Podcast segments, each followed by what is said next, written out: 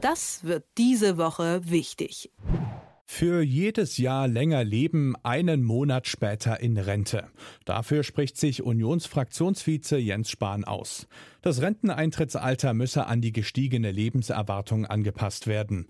SPD-Bundeskanzler Olaf Scholz hatte die Debatte über einen späteren Renteneintritt angeschoben.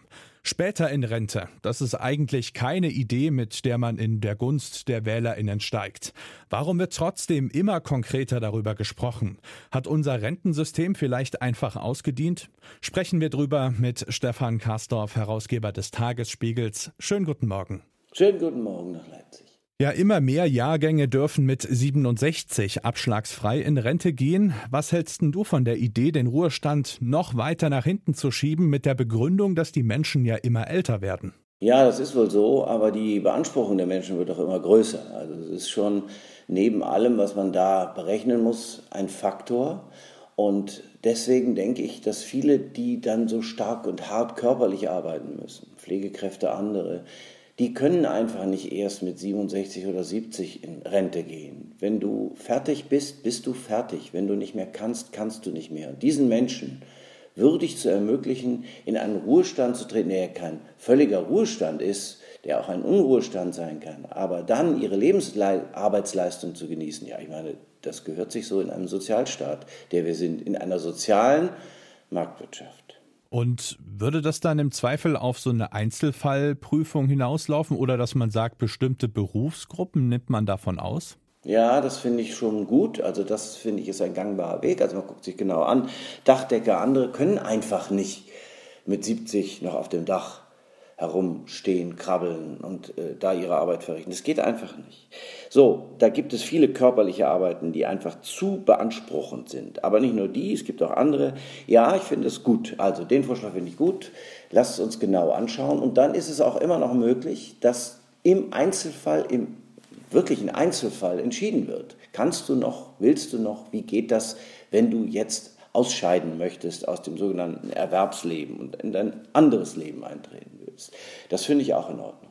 Was ich mich frage, ist, warum man nicht vielleicht auch einfach hm, andere Stellschrauben mal probiert, mit denen man das Rentensystem wieder stabilisieren könnte.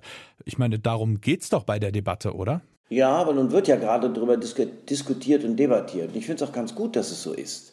Also unser Rentensystem ist ja ein Ausbund an Stabilität, seien wir mal ehrlich. Ohne dieses Rentensystem, wie wir es haben, natürlich verändert und immer wieder angepasst, hätte es die deutsche Einigung nicht gegeben. Denn es muss ja alles das bezahlt werden. Und das hat was mit dem Rentensystem zu tun, aus dessen Kassen wir das bezahlen konnten. Ich glaube, es gibt keinen Staat der Welt, der ein solches Rentensystem wie Deutschland hat und es auch könnte. Ich stelle mir vor, Korea müsste sich vereinigen, also Nord und Süd, oder dürfte sich vereinigen, endlich unter friedlichen Umständen. Ich glaube nicht, dass sie das so hinbekämen. Also das war ein Wunder. Das ist das Erste. Das Zweite ist ein Wunder, dass es immer noch steht.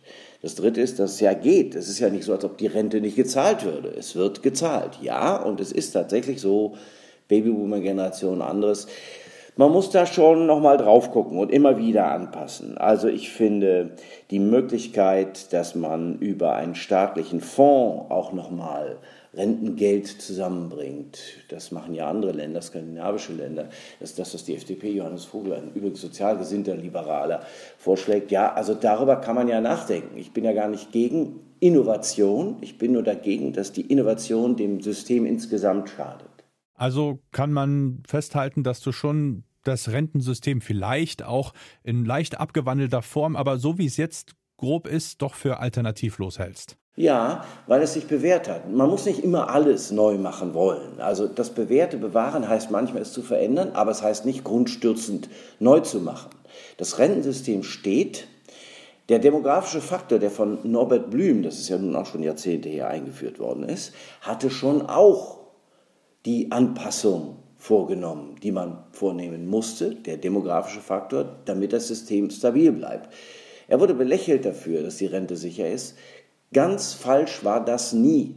Die Rente ist sicher. Die RentnerInnen wissen und können wissen, dass die Rente gezahlt wird. Und immer dann, wenn es ganz eng wird, das haben wir gesehen, dann tritt der Staat doch ein. Und wir geben für so viele Sachen Geld aus, sage ich dir, für so viele Dinge.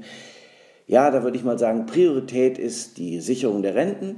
Und dann muss man eben Dinge suchen, die nachrangiger sind. Und das wird man in einem Haushalt von der Größe, hunderten Milliarden, denke ich, doch finden.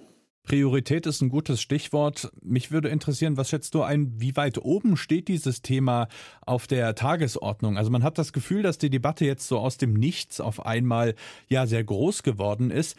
Ist es wirklich sehr, sehr dringend, dass da Handlungsbedarf besteht oder ist das vielleicht eher ein Thema, bei dem man sich jetzt schon mal aufwärmt und dass man sich warm hält für den nächsten großen Wahlkampf? Ja, das kann sogar so sein. Ich glaube gar nicht, dass Olaf Scholz, von dem das ja ausging, dass der das so gemeint hatte. Gut, Debatten passieren, wenn sie passieren, das kann man nicht immer steuern. Man kann nicht sagen, heute wollen wir jetzt eine große Debatte über die Rente anstoßen. Das kannst du dir vornehmen, gelingt meistens nicht. Die, die Debatten kommen auf dich zu. Und es war ein Bürgerdialog, wenn ich mich recht entsinne, in seinem Wahlkreis in Potsdam. Und da wurde er gefragt nach der Rente, da hat er was gesagt und schon ging die Debatte los. Zeigt, da ist Bedarf, also da ist ein Thema. Die Leute treibt es um, weil ja auch die Rente nicht so üppig, so üppig ist, das muss man schon sagen. Drum kann man darüber nachdenken, Grundsicherung, Bürgergeld, alles das ist ja angelagert als Diskussion, auch die Grundsicherung des Menschen. Und dann äh, denke ich, ja, das ist allerdings noch ein bisschen länger hin, kann das auch im kommenden Wahlkampf wieder ein Thema werden. Denn es sind tatsächlich auch viele der Babyboomer-Generation, die dann in Rente gehen oder gegangen sind.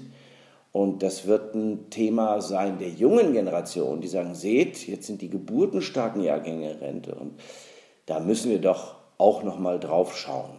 Bin mal gespannt, wer dann, sagen wir mal, Kanzlerkandidat in der Parteien ist, denn das sind ja meistens auch Ältere. Wir werden auf jeden Fall auch darüber sprechen. Die Einschätzung von Stefan Karstorff, Herausgeber des Tagesspiegels.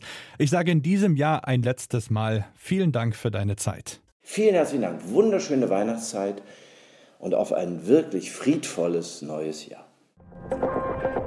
Das wird diese Woche wichtig.